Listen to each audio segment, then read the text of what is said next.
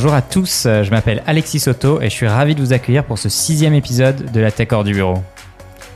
On est entre collègues, entre amis pour discuter de sujets qui nous passionnent, qui nous animent, mais pas toujours de façon très corporate. Ensemble, on va balayer de nombreux sujets, mais toujours sur un angle tech en mêlant précision et légèreté. Allez, on est parti pour ce sixième épisode à écouter en dehors de l'open space.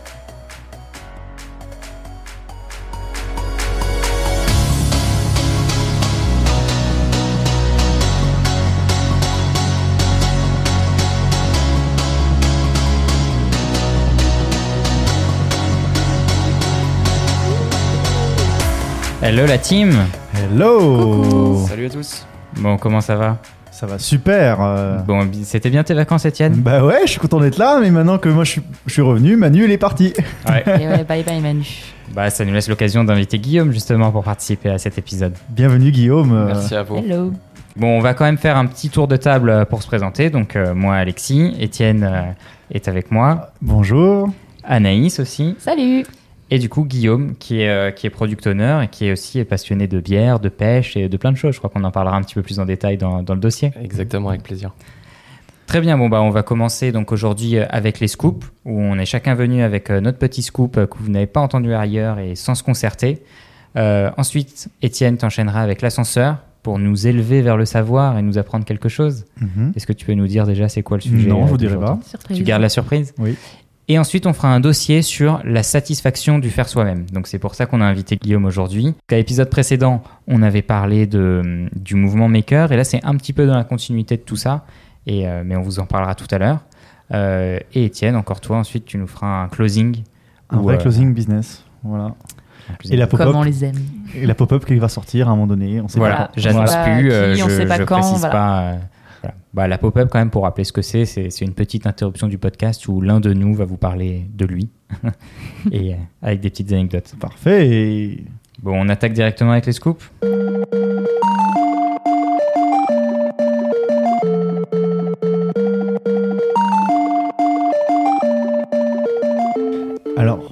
Ayant été absent la semaine dernière, j'ai l'honneur de commencer le tour de table des scoops en vous parlant du prochain réseau social qui pourrait peut-être être Euh...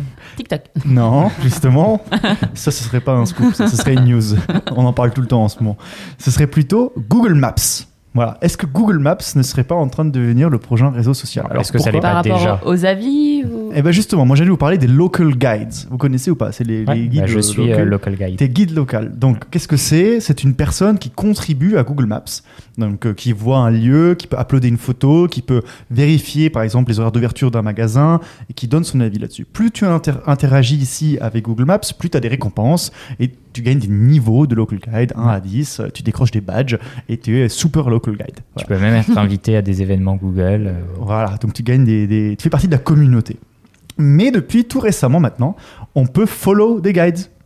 Donc euh, maintenant, il y a la fonctionnalité follower un guide et le guide a une page profil. Donc Alexis, maintenant tu as donc une page profil de guide avec ton- le nombre de followers que tu as, le nombre de publications que tu as faites. T'as combien de followers d'ailleurs bah, je dois pas en avoir beaucoup parce que ça fait longtemps que j'ai pas été très Mais actif sur, dire, euh, sur Google que- Maps. hein. Qu'est-ce que tu fais du coup en tant que.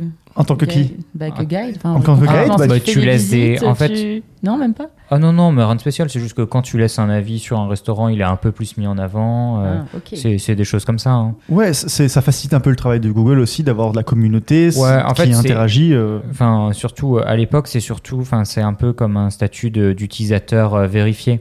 Ça veut dire qu'ils savent que tu es un vrai utilisateur et du coup, euh, ils font un petit peu plus attention au contenu que toi tu vas ajouter ou suggérer.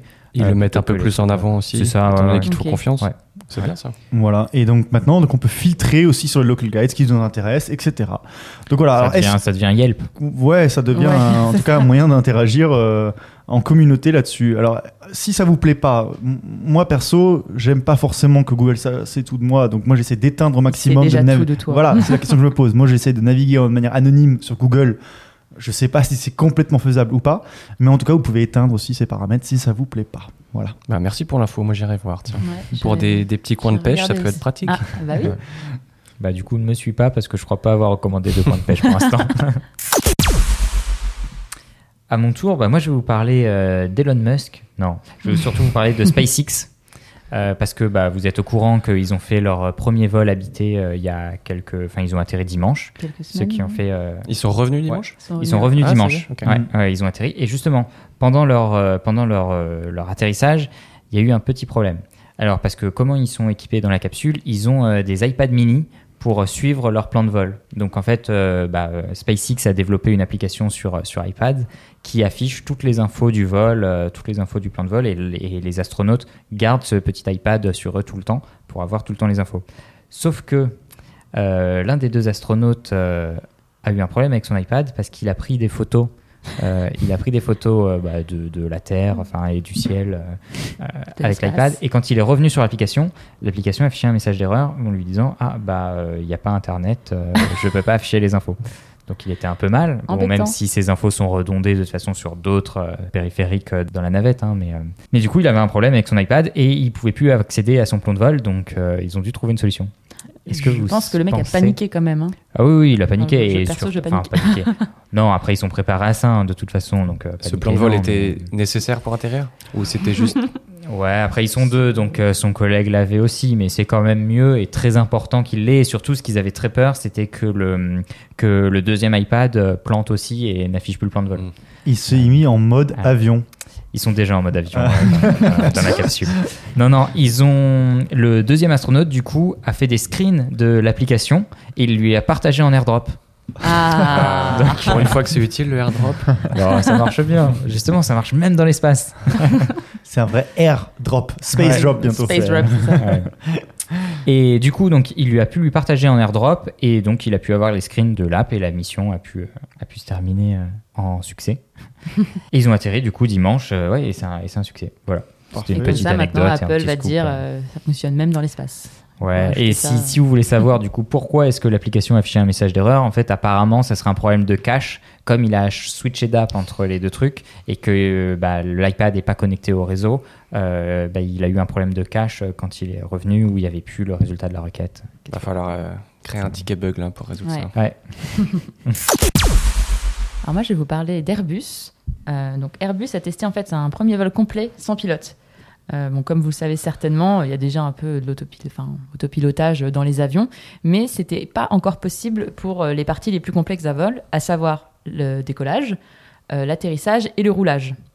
Donc ils ont réussi ce premier test. Donc c'était une série de six, enfin il y avait six vols qui ont dû être réalisés pour certifier que le test était réussi. A été réalisé donc sur un A350, donc c'est quand même un avion qui peut compter entre 350 et 400 passagers, donc c'est quand même un gros avion de ligne. Et il a été réalisé grâce à de l'intelligence artificielle qui en fait fait de la reconnaissance d'images. Euh, donc pour réaliser cette reconnaissance d'images, ils ont euh, réalisé environ 450 à 500 euh, vols pour justement euh, tester tout ce qui était possible et inimaginable en termes voilà, d'opérations. Et donc, euh, pour l'instant, ils ne savent pas encore quand ça sera vraiment compatible, on va dire, pour des vols avec passagers, si ça sera potentiellement compatible avec des vols passagers. Mais en tout cas, ce projet, donc nommé Atoll, fait partie d'un programme plus important où euh, ils étudient voilà, beaucoup de choses, donc, notamment le fait de réaliser des économies de carburant en faisant voler euh, un second avion dans le sillage du premier. Donc là aussi, c'est assez prometteur. Donc euh, l'aéronautique nous réserve encore euh, beaucoup de surprises. Donc euh, à suivre tout ça. Bah, J'ai Ouais. deux petites réactions, ça va supprimer des jobs encore. Ah, va y avoir, de la- va y avoir des grèves. Est-ce que vous, êtes vous- prêts pour les grèves Vous monteriez dans ce genre d'avion? Moi j'ai un peu peur de l'avion, donc Je- euh, je- je, oui. sais pas. Moi, je J'attendrai serais les pas 1000 dans premiers les- vols. Ouais, peut-être pas dans les tout premiers vols, mais à terme, oui, parce qu'en vrai, on verra pas la différence. euh. Et moi, perso, au choix en- entre le premier et l'avion qui est dans le sillage, je vais dans le premier. Oui. Oui, là, je suis d'accord. Alors ça, c'est encore en test. hein. Ils n'ont pas encore euh, réussi, mais, euh, mais bon. Intéressant en tout cas. Merci. Bon, Étienne, t'es prêt pour ton ascenseur? Ready.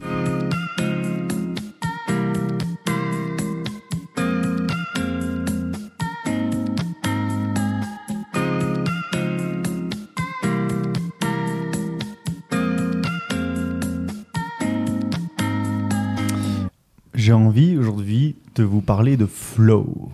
Est-ce que vous savez qu'est-ce que ça veut dire d'être dans le flow? C'est un état d'esprit. Je parle pas que quand du tu rappes. euh, Ouais. Ouais, c'est pas que musical.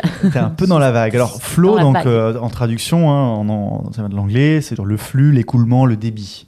D'accord? Dans l'idée, il y a un idée comme ça d'écoulement. Mais en fait, c'est un concept psychologique qui a été euh, théorisé par un psychologue hongrois en 1975. Ce, ce- ce psychologue s'appelle, attention la prononciation, je m'excuse à nos auditeurs hon- hongrois, euh, Mihaly Csikszentmihalyi. On va dire que c'est Euh, bien. L'idée, c'est d'être dans un état mental par une personne lorsqu'elle est plongée dans une activité et qui l'amène dans un état maximal de concentration, un engagement parfait, une- un état de satisfaction dans l'accomplissement. Alors, ça, ça se- ça se caractérise comment Par l'absorption totale, euh, par l'occupation. Vous êtes complètement occupé, votre esprit est complètement absorbé par la tâche que vous êtes en train de réaliser.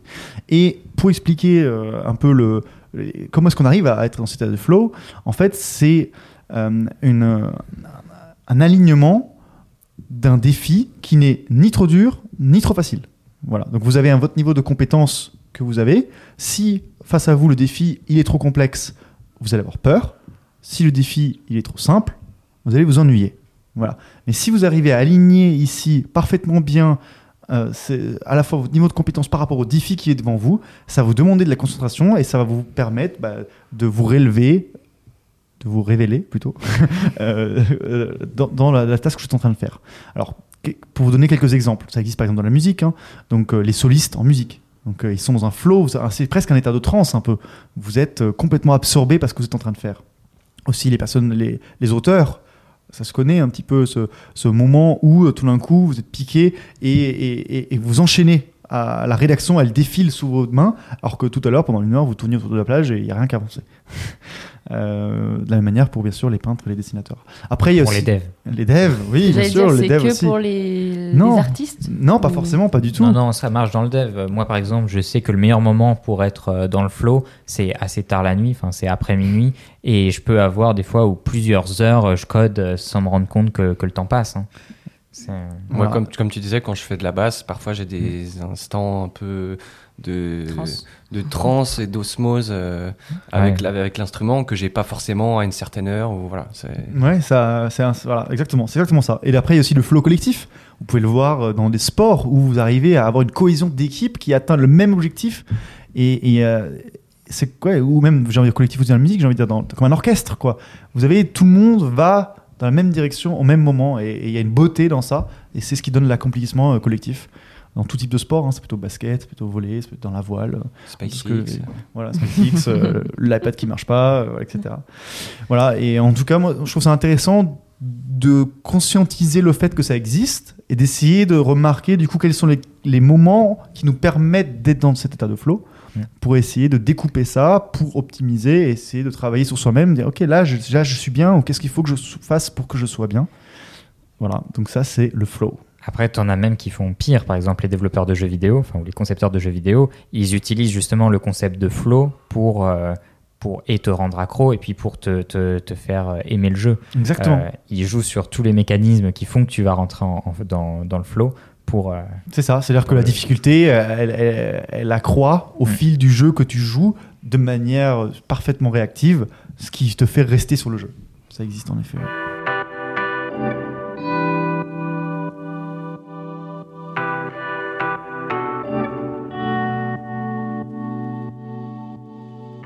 Alors, euh, lors du dernier épisode, on avait parlé euh, du mouvement des makers et de leur capacité à créer euh, des objets techniques, électroniques. Donc, c'est vrai que ça peut être un mouvement qui peut un peu paraître loin de notre quotidien si on n'est pas trop dans la tech. Ou, mais pourtant, c'est quelque chose qu'on peut ressentir en fait assez régulièrement, ou faire en tout cas dans nos loisirs. Parce que même si on ne possède pas tous une imprimante 3D, on est tous capables de créer, de fabriquer, de créer quelque chose. Et pour la plupart d'entre nous, enfin, mais nous ressentons souvent en fait une sorte de satisfaction euh, du faire soi-même. On est content, on est fier de nous lorsqu'on a réussi à concrétiser quelque chose. Et alors, on se dit avec l'équipe que ce serait cool, euh, voilà, d'aborder ce sujet, de partager nos passions, notre ressenti par rapport au do-it-yourself. Et c'est pour cela aujourd'hui que du coup, on a Guillaume avec nous, euh, qui est donc product owner dans la vie, mais qui a une passion un peu originale, c'est il adore brasser sa propre bière. Effectivement, ça fait quelques années que je fais ça. Alors, encore merci de m'avoir invité aujourd'hui. Euh, donc, je me lance. Euh, pourquoi brasser sa propre bière? Exactement. Alors, bon, je pense qu'avant de brasser sa propre bière, il faut commencer par aimer la bière. J'ai mis plusieurs années à vraiment apprécier et aimer la bière. On sait qu'il y a une diversité assez immense de bières. Euh, Au-delà de la couleur, il y a le, le goût, les, les arômes qui, qui se dégagent, les traditions aussi qui sont réalisées pour, pour faire ces bières. Et finalement, après, on va dire deux, trois ans de, de dégustation de bière et de découverte de plusieurs bières, je me suis dit, ben, pourquoi pas essayer de la, de la fabriquer, cette, euh, cette bière. Donc, on a été à une sorte d'atelier euh, dans un bar qui s'appelle le Supercon dans le 18e. Pour ceux qui ne connaissent pas, allez-y, c'est mon bar préféré de bière artisanale. Et en fait, il euh, faisait des petits tutos et on repartait avec un petit bag euh, de malt et de houblon pour faire sa bière chez soi. Et c'était en binôme, donc euh, bah, un mois plus tard, on s'est tous retrouvés avec mes potes euh, chez moi dans mon appartement parisien. On a commandé tout le matériel qu'il fallait et on a commencé à procéder à l'alchimie euh, en mélangeant le malt, le houblon, la levure, l'eau, etc. pour finalement arriver à, faire une bière blanche houblonnée. Euh, et finalement, bah, c'était une super expérience parce qu'après ça, j'ai voulu en faire euh, une multitude tout seul et au final, j'en ai fait huit euh, tout seul. Et euh, comme tu disais tout à l'heure, Anaïs, euh, quand on commence à faire quelque chose, on, on y prend goût et on a envie de faire encore plus. Et donc, moi, j'ai trouvé ce flow, en fait, Mhm. à ce moment-là, dans le sens où, euh, à chaque fois que je terminais une bière, je voulais en refaire une différente et surtout mieux. J'étais toujours sur ma faim euh, quand je réalisais ma bière, quand je la goûtais. J'étais content, j'étais fier de moi, mais je me suis dit, je me disais non, il manque quelque chose. J'ai hâte de recommencer, j'ai hâte de refaire une recette et de refaire euh, refaire de la bière. Et, et c'est quoi là-dedans qui te, qui te plaît? Pour, Pourquoi la faire soi-même plutôt que d'aller découvrir, d'aller à la tournée de tous les bars du monde, par exemple? Excellente question. Euh, et c'est ça justement qui, qui m'est qui m'est venu euh, quand j'ai commencé, c'est qu'en fait quand on fait de la bière, on peut tout personnaliser. On sait que la bière se se, se divise en plusieurs plusieurs étapes, plusieurs steps dans sa dans son alchimie. Il y a il y a la cuisson, il y a la fermentation, ensuite il y a la, la mise en repos, etc. La tout ça. Plein d'étapes. Et, euh, et finalement, on s'aperçoit qu'en réalisant sa recette, on peut y apporter, apporter toutes les touches qu'on apprécie chez d'autres bières. Par exemple, moi, j'adore les IPA, donc les India Pale Ale, on- où il y a beaucoup, beaucoup de houblon. Chaque houblon a sa propriété. Ben, finalement, un peu comme dans la cuisine, on va sélectionner tel ou tel houblon qu'on veut retrouver dans sa bière, tel ou tel malt, levure, etc. Et on va arriver à sa propre recette. Et finalement, quand tout ça euh, rentre dans le bac et fermente, à la fin, quand on la boit, on, est content, on a le sourire, on se dit ah cette bière c'est moi qui l'ai faite, Euh, j'ai tout conçu moi-même, voilà, moi j'étais content et surtout le fait de, de pouvoir reproduire cette opération avec d'autres recettes et d'autres ing- ingrédients, c'est quelque chose de hyper motivant finalement. Mais c'est c'est le fait de l'avoir fait toi-même ou le fait d'avoir pu faire quelque chose qui va te plaire au final? Si, est-ce que par exemple c'était moi qui avais fait euh, la même bière que celle que tu as faite par exemple, t'aurais pris autant de plaisir à la boire ou pas? Effectivement, je pense pas. Ouais, c'est la toi. fabrication Le- le- plus Mais que voilà. le résultat. Ouais, en de toute façon, je pense pas avoir réussi, Effectivement, mais- le, résu- le résultat finalement c'était presque secondaire. Ouais. tant euh, le processus était euh, plaisant et agréable. Et c'est pour ça que c'est devenu une passion. La bière, moi, quand je la buvais, tout le monde me disait bon, elle est géniale ta bière. Moi, j'étais là, enfin, moi, j'étais pas très content en vrai parce que je, je suis assez idéaliste avec ça. Et, euh, et je visais encore mieux. Et bon, en fait, j'étais plus content de l'avoir fait dans ma petite cuisine, d'avoir respecté toutes les procédures, plutôt que de, voilà, j'étais pas forcément satisfait du goût. Mais je sais que c'est aussi quelque chose moi, que je ressens. Alors, pas du tout, pas, je ne fabrique pas ma bière, mais par exemple, je fais de la couture et Mhm. ça, me plaît, ça me plaît presque plus en fait de coudre, de faire par exemple ma veste, ma robe, ce que je veux avec parce que je veux qu'elle ait telle forme, mais, telle couleur et tel motif et que je trouve pas en magasin, plus qu'au final de la porter.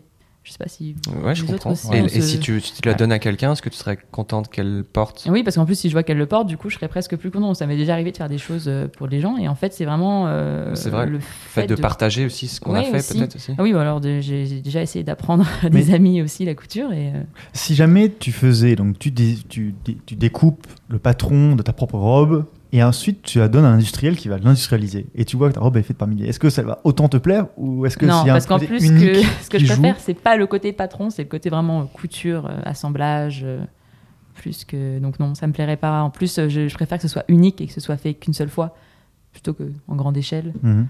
Euh, non non j'ai vraiment besoin de la création pure.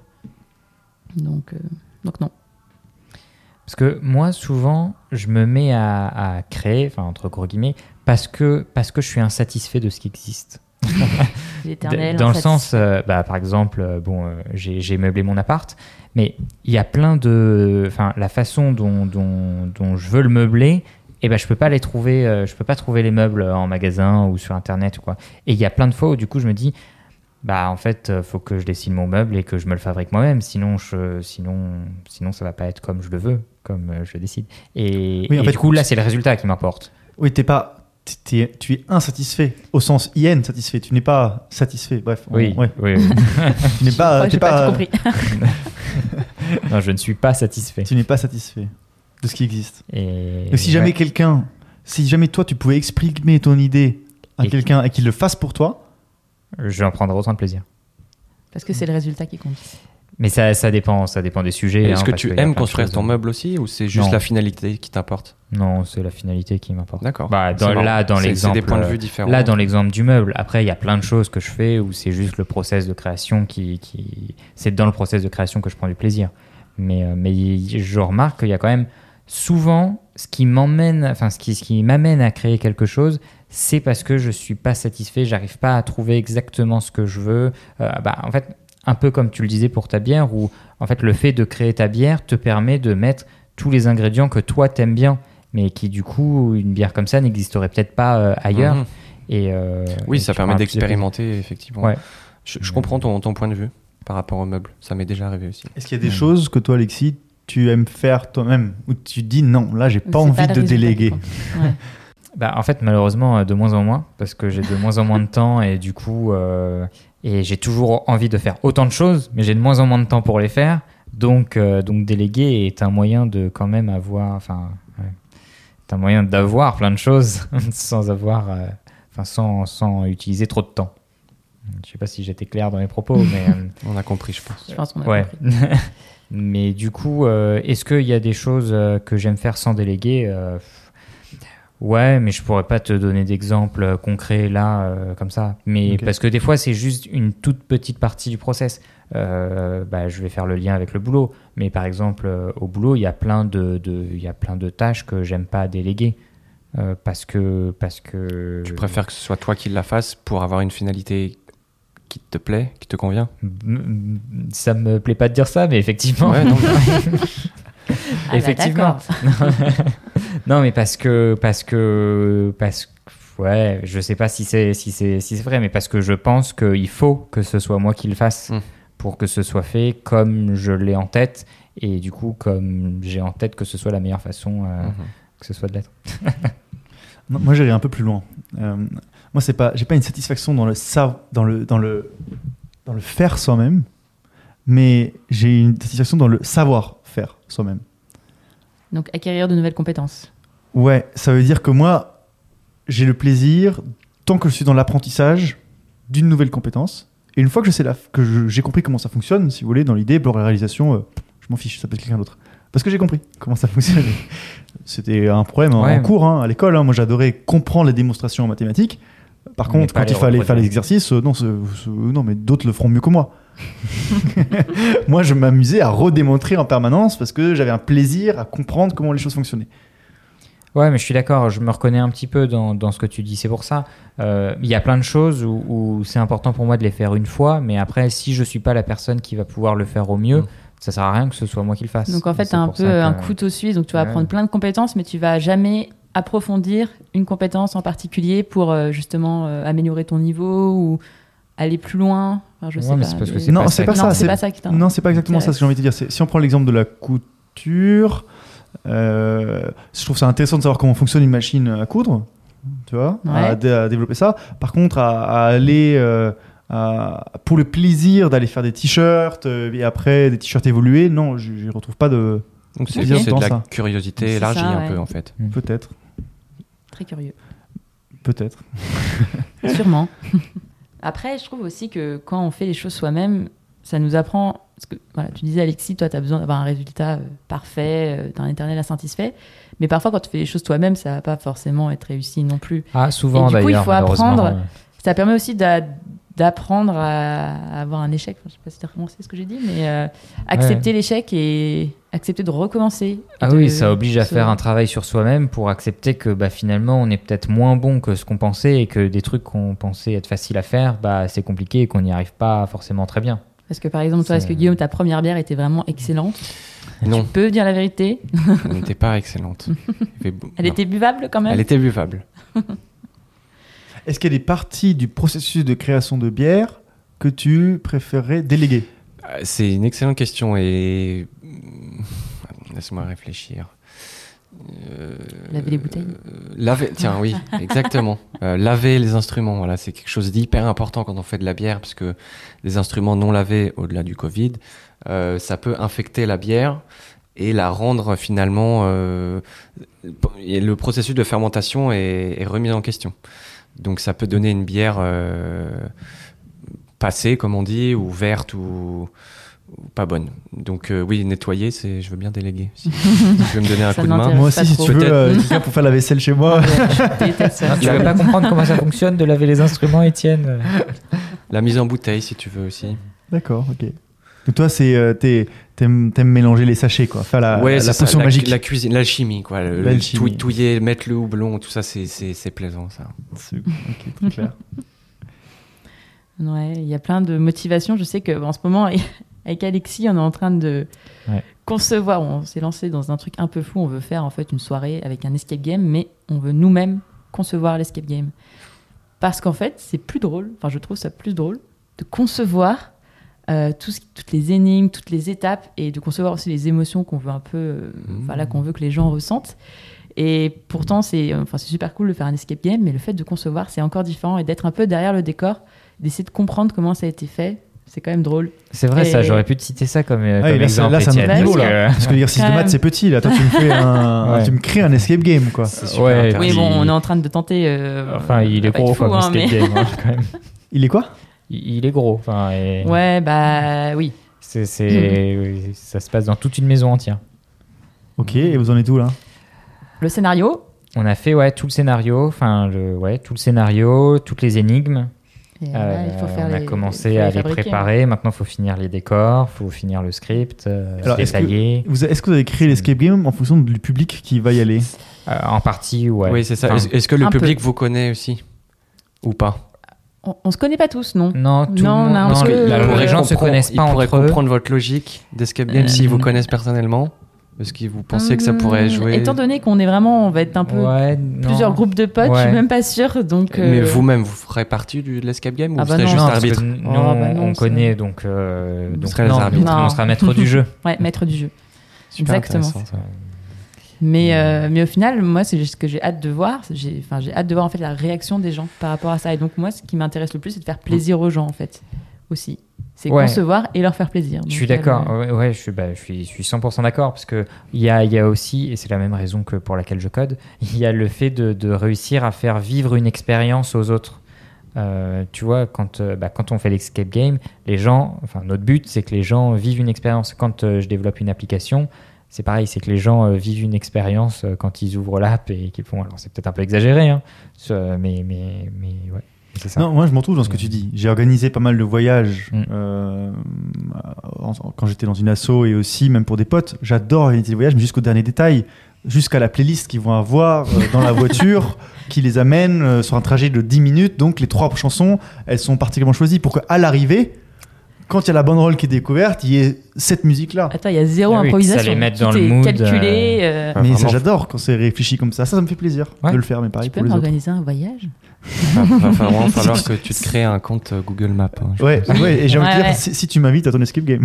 Ah, peut-être. Ah, non, parce que on Non, on vous va- prépare euh, quelque chose On aussi. prépare euh. euh, plusieurs versions de cette escape game. Je- le, On voit le loin. thé- le thème, euh, c'est confidentiel pour l'instant Euh, ça se passe dans un orphelinat abandonné où euh, des, des enfants ont réveillé des démons. Un Euh, rituel donc c'est satanique qui a mal Ok, tourné. c'est censé faire peur alors. oui, faire bon, bah après. euh, Non, c'est bon, sans moi.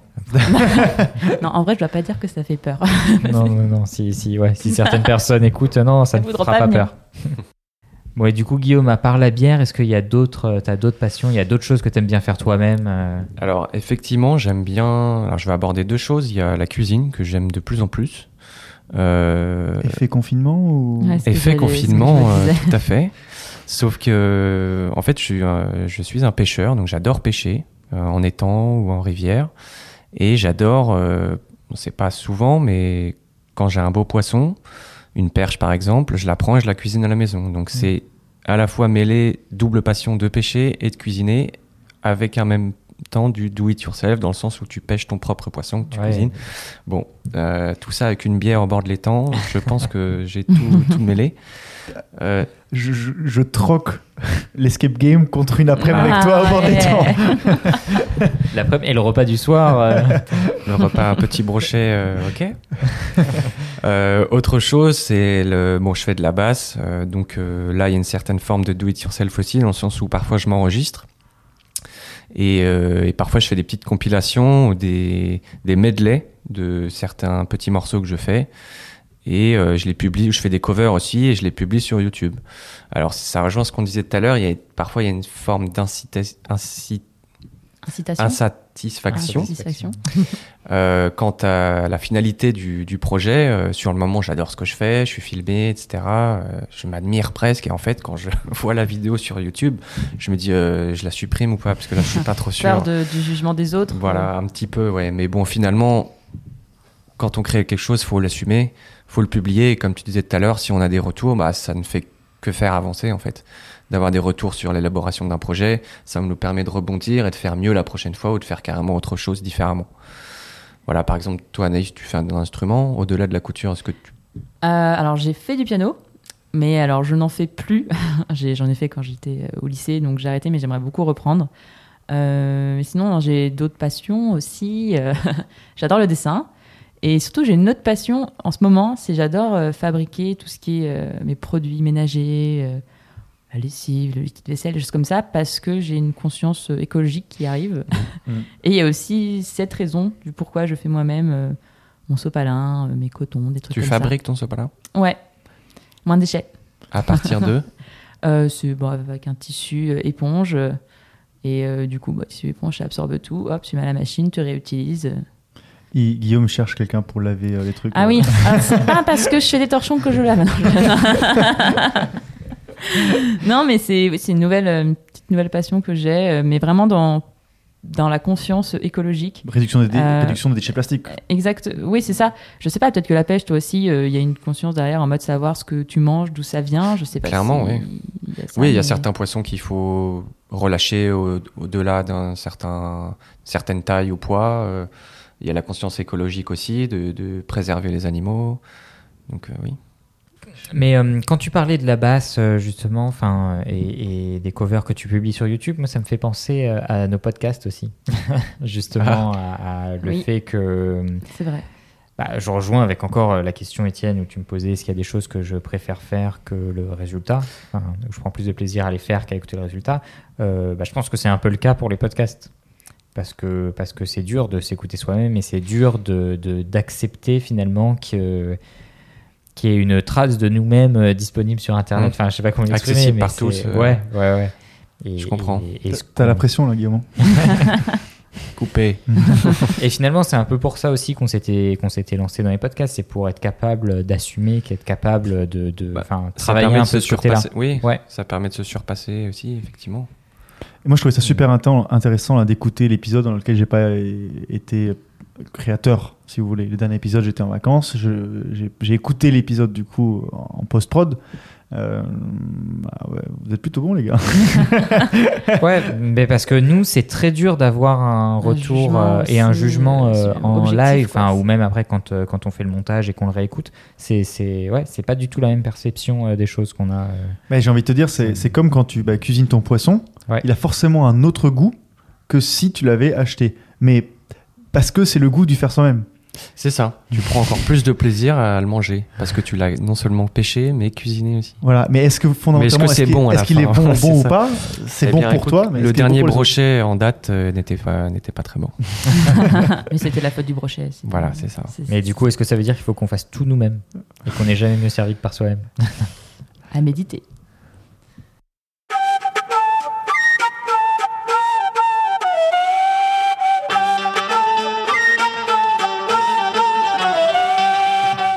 Alors j'aurais pu vous parler de comment j'ai été réveillé ce matin euh, piqué par euh, des guêpes, hein, mais je vais pas vous parler de ça. Je vais vous parler, euh, pour rester un petit peu dans le thème, d'un des problèmes que j'ai. J'avais commencé à en parler dans l'épisode 3 sur l'art. Je sais pas si tu te rappelles, Étienne, mais que, en fait, j'ai un problème, c'est que à chaque fois que je regarde quelque chose, je le déconstruis. Je regarde un film, et ben, je vois pas, enfin, je vois pas, je suis pas dans le film. En fait, je suis de l'autre côté de la caméra. enfin, je vois le film en tant qu'objet film construction euh, humaine. J'écoute une musique, c'est pareil. Euh, je, je vais décomposer euh, toutes les bandes de musique. Enfin, Tu réfléchis les comment ça a été fait. ouais. Tu n'admires pas le résultat. Alors, est-ce que, que tu ressens des sentiments quand, dans ce- ces moments-là De quoi Alors, c'est le Des problème. émotions plutôt Est-ce que Quand tu je regardes le film ou la musique, est-ce que- décomposer la chose? Oui. Est-ce que après je prends le, enfin, est-ce que j'ai l'émotion qui est censée me procurer l'œuvre? Je ne pense pas. Non, justement. Et c'est ça qui me pose problème. Et c'est ça que j'ai avec euh, avec presque tout.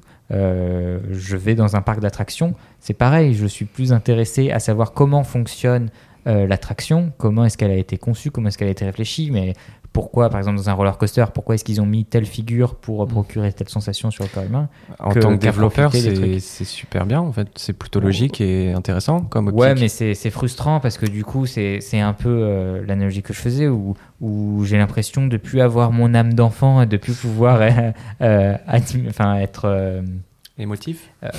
Ouais. Ou juste et- spectateur, et- tu cherches vraiment toujours à savoir comment c'est fait. Tu Ouais, peux plus c'est te ça. contenter du. Je suis pas, je suis pas euh, impliqué dedans. Enfin, je suis pas. Mmh, euh, ouais. concerné, ok. Ouais. Et, et je suis plus émerveillé. Voilà. Est-ce que, est-ce que, euh, pourquoi ça ne l'est pas ou est-ce que ça l'est aussi pour toi sur des plats cuisinés? Ah, très bonne question. De Euh. réfléchir comment le plat est arrivé à ce qu'on t'a présenté. Alors, très bien, parce que en fait, j'ai un problème de toute façon avec la nourriture. Je Et, et- ouais. et je ne mange que des choses qui sont très très simples et que je peux aussi, que je peux déconstruire et savoir comment ça a été fait. Euh, donc euh, oui, c'est-à-dire que je pense que le plat que je mange le plus, ça doit être euh, du poulet et du riz.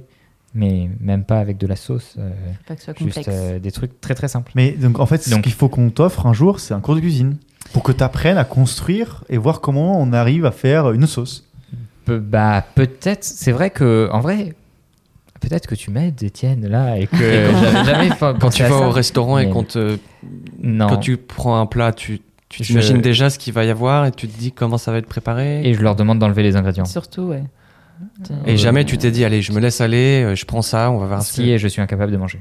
Ah oui, c'est waouh. Oui, non, non, non, mais c'est un vrai blocage de toute façon. Mais là, Étienne euh, vient c'est- peut-être de c'est- débloquer quelque chose. Mais, hein. euh, bah, mais en fait, j'aime pas, euh, j'aime pas savoir comment c'est fait, mais j'aime pas manger des trucs dont je ne sais pas comment c'est fait. Donc un kebab par exemple?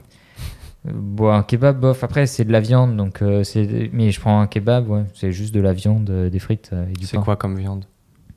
C'est euh, normalement euh, de, de- du veau, euh, de l'agneau De et l'agneau, du poulet, enfin de la volaille. Mais ça dépend les kebabs. Du hein, chien. de- Oui. Ah. Ça dépend, mais c'est rare, c'est très très rare que je mange, que je mange des kebabs. Euh, voilà, non, mais tout ça pour dire en fait que, que moi j'ai l'impression que tout ce que je regarde, c'est un peu comme des tours de magie euh, qui me sont expliqués et du coup, bah, toute la magie s'envole. Ch- Chers auditeurs, on, on va ouvrir une cagnotte et vous allez pouvoir contribuer pour offrir un cours de cuisine à Alexis. En fait, tu vois les choses comme des lignes de code un peu. C'est- C'est tu, vois la, ma- c'est- la matrice. La ma- Il voit la matrice, exactement. Tu vois tous les détails derrière. euh, c'est- Ouais, c'est ouais. marrant. Tu veux la pilule bleue ou la pilule rouge? Vous oubliez. Bah, euh, moi j'aimerais bien tout oublier et, et, et voir juste euh, le monde qu'on veut me faire voir, mais j'y arrive pas. Faut t'entraîner.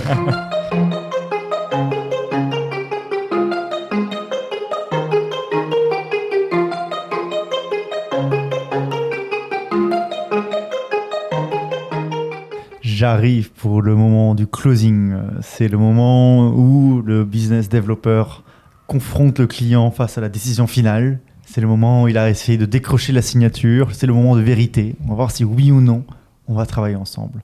Et c'est le moment pour vous dans ce podcast où je vous partage des anecdotes de BizDev dans la tech. Et aujourd'hui, j'ai envie de vous dire, si vous ne le saviez pas encore, que dans le business, tout est une question de timing. Voilà. Alors, en tant que BizDev, on se pose souvent la question quand contacter quelqu'un, quand relancer, quand être agressif, quand l'être moins. et, même, on pourrait commencer à avoir un tendance vers un syndrome de l'imposteur où se dire, mais en fait, moi, je ne fais rien. C'est pas moi qui crée, je ne fais que relancer des gens. Et est-ce que finalement j'apporte encore de la valeur sur des projets concrets ou qu'est-ce qu'est la- quelle, valeur est celle que j'apporte? Et j'ai voulu vous amener un peu une réflexion là-dessus. Euh, et je pense que justement, le bizdev, c'est parce qu'il ne le fait pas qu'il peut avoir les yeux ouverts sur ce qu'il y a autour de lui et que sa sensibilité est son moteur interne, donc c'est le timing. Donc lui, il doit être, si vous voulez, à l'écoute des personnes, de leurs expressions, à l'écoute de leurs intonations, de leurs mots. En fait, il est dans une écoute du temps. Voilà, c'est voilà, c'est un peu ce que j'ai envie de vous dire. Et le meilleur exemple que j'ai pour vous, c'était là pour- récemment pendant le confinement. Euh, nous sommes lundi 16 mars, euh, jour où euh, le discours présidentiel est annoncé pour la fin de journée.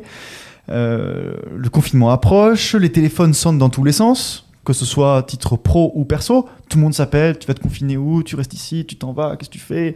Et, et d'un point de vue business, euh, euh, euh, qu'est-ce que se passe? Est-ce que vous fermez? Est-ce que, est que finalement, ou finalement des gens qui m'appellent et qui me disent on arrête la prestation qui est en cours Euh, Voilà, donc moi je suis là-dedans, là, dans ce flou, et je me dis mince, je suis en train de perdre le business, en plus je sais pas où je vais me confiner, faut que je passe à l'action. et, et là je prends la liste Excel avec tous les contacts que j'avais, tous les portables de décideurs que j'ai jamais réussi à joindre. Il est 19h30, dans une demi-heure, il y a le président qui va parler, et je les appelle un par un. Un par un, je les appelle, et tout le monde me décroche. Ça fait deux ans que je les harcèle, et tout le monde me décroche. Je sais pas pourquoi, probablement parce qu'il y avait une sorte d'excitation dans l'air, où euh, un coup de fil pouvait tout et rien dire, donc il fallait décrocher. Euh, et je leur demande une, question assez simple. Voilà, euh, j'ai des développeurs dont le projet a été annulé pour raison du confinement. Est-ce que, euh, est-ce que vous avez, est-ce que vous cherchez de la vente passante? Nous, on en a. Voilà, c'est simple, c'est ça la question. Et oui, il y a des gens qui m'ont dit oui. Voilà. Et, c'est moi ce que ce que j'aimerais retenir ici, c'est cette question de timing. C'est le combat quotidien d'un business hein. C'est vraiment ça ce qui arrive ou pas à décrocher le business. Alors comment savoir quand est-ce que c'est le bon moment? Je pense qu'il y a trois choses. Un, il faut essayer souvent et répéter, répéter, répéter. C'est la première chose. Deuxième chose, j'ai envie de vous dire, ça vient un petit peu par l'instinct, mais cet instinct, il vient par l'expérience. Donc le premier implique le deuxième, si vous voulez. C'est la, la répétition qui va vous faire développer un instinct pour savoir quand est-ce que c'est le bon moment. C'est-à-dire que ce jour-là, à 19h30, j'ai senti qu'il y avait un truc à faire, quoi. Mais euh, c'est pas écrit dans aucun livre, quoi. Je peux pas le deviner. Et j'imagine il y a un an, je l'aurais pas su. Voilà. C'est le fait, peut-être justement, d'avoir harcelé les gens pendant deux ans et de ne pas avoir reçu de réponse qui m'a poussé ce moment-là à les appeler. C'était clairement le flow là-dessus. Ouais. Peut-être. Et la troisième chose, un peu de chance. Mais ça, vous l'avez compris, elle aussi, elle est provoquée. Donc voilà. Donc en fait, en fait, euh, le commercial, il fait bien quelque chose, quoi. Bien sûr. Bah oui. Ça va, tu t'en sors bien. Non, merci de nous avoir écoutés. Euh, bon, on se retrouve au prochain épisode euh, avec Manu cette fois. J'espère qu'on sera tous les quatre. Retour des vacances, les euh, tout le monde Et- sera de retour. Ouais. On sera encore en août, mais normalement tout le monde aura, aura fini ses vacances. Et puis d'ici là, bah, n'hésitez pas à nous laisser des commentaires euh, sur les différentes plateformes. N'hésitez pas à nous laisser 5 étoiles aussi. et à faire découvrir le podcast à vos amis. Ah, Dites-nous, surtout si le do it yourself que nous on est en train de réaliser avec ce podcast, s'il a du goût ou pas pour vous.